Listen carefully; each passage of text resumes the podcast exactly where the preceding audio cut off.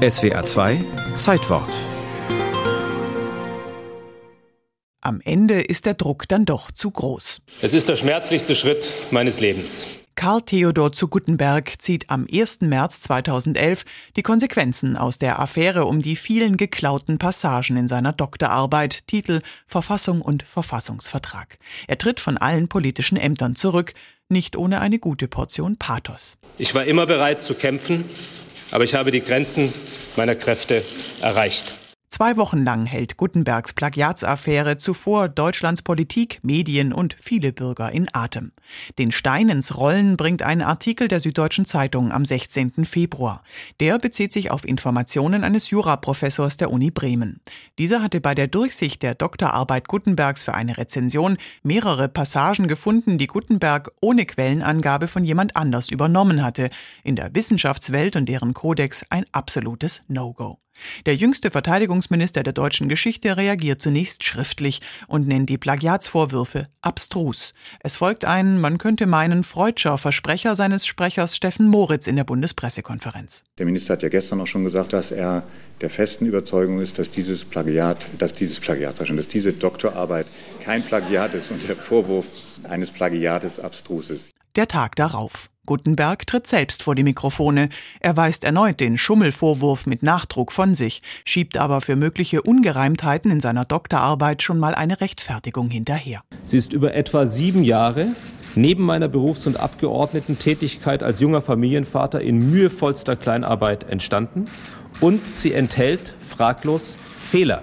Es wurde allerdings zu keinem Zeitpunkt bewusst getäuscht oder bewusst die Urheberschaft nicht kenntlich gemacht. Bis zum Ergebnis einer Prüfung durch die zuständige Universität Bayreuth werde er vorübergehend auf den Doktortitel verzichten, so Gutenberg generös. Allerdings nur bis dahin.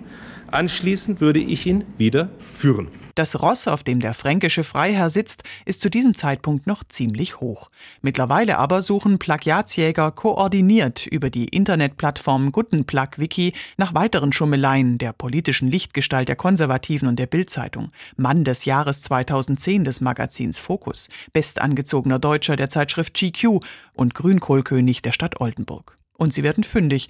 Für den Experten für Wissenschaftsplagiate Stefan Weber ist schon da klar. Also das eine Arbeit, wo einem das Grausen kommt. Es stellt sich schnell heraus, Gutenberg hat in großen Teilen von Wissenschaftlern, Politikern oder Journalisten abgeschrieben, sowie rechtswidrig Inhalte diverser Gutachten des Wissenschaftlichen Dienstes des Bundestages in seine Doktorarbeit einverleibt, ohne die Urheberschaft kenntlich zu machen. Es kommt, wie es kommen muss. Am 23. Februar erklärt die Universität Bayreuth nach Prüfung, dass Gutenberg der Doktorgrad aberkannt werde. Gutenberg entschuldigt sich mehrfach, will aber im Amt bleiben. Doch der politische Druck auf den Verteidigungsminister nimmt zu. In einer aktuellen Stunde des Bundestags hagelt es Vorwürfe aus der Opposition. Vom grünen Jürgen Trittin ebenso wie von Thomas Oppermann SPD oder vom linken Dietmar Bartsch. Herr Gutenberg, Sie haben eine Rechtsauffassung nach Gutsherrenart. Sie haben getäuscht, Sie haben betrogen, Sie haben gelogen. Sie wollten für sich nicht andere Maßstäbe gelten lassen als für andere.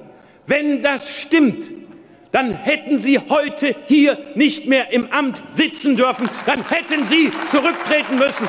Auch der Rückhalt der Kanzlerin hilft Gutenberg am Ende nicht mehr. Umfragen von Infratest DIMAP kurz nach Gutenbergs Entscheidung zeigen zwar, dass die Mehrheit der Bürger den Rücktritt des Ministers für richtig hält, doch noch zehn Tage danach liegt Gutenberg laut ARD Deutschland Trend weiterhin an der Spitze der beliebtesten deutschen Politiker.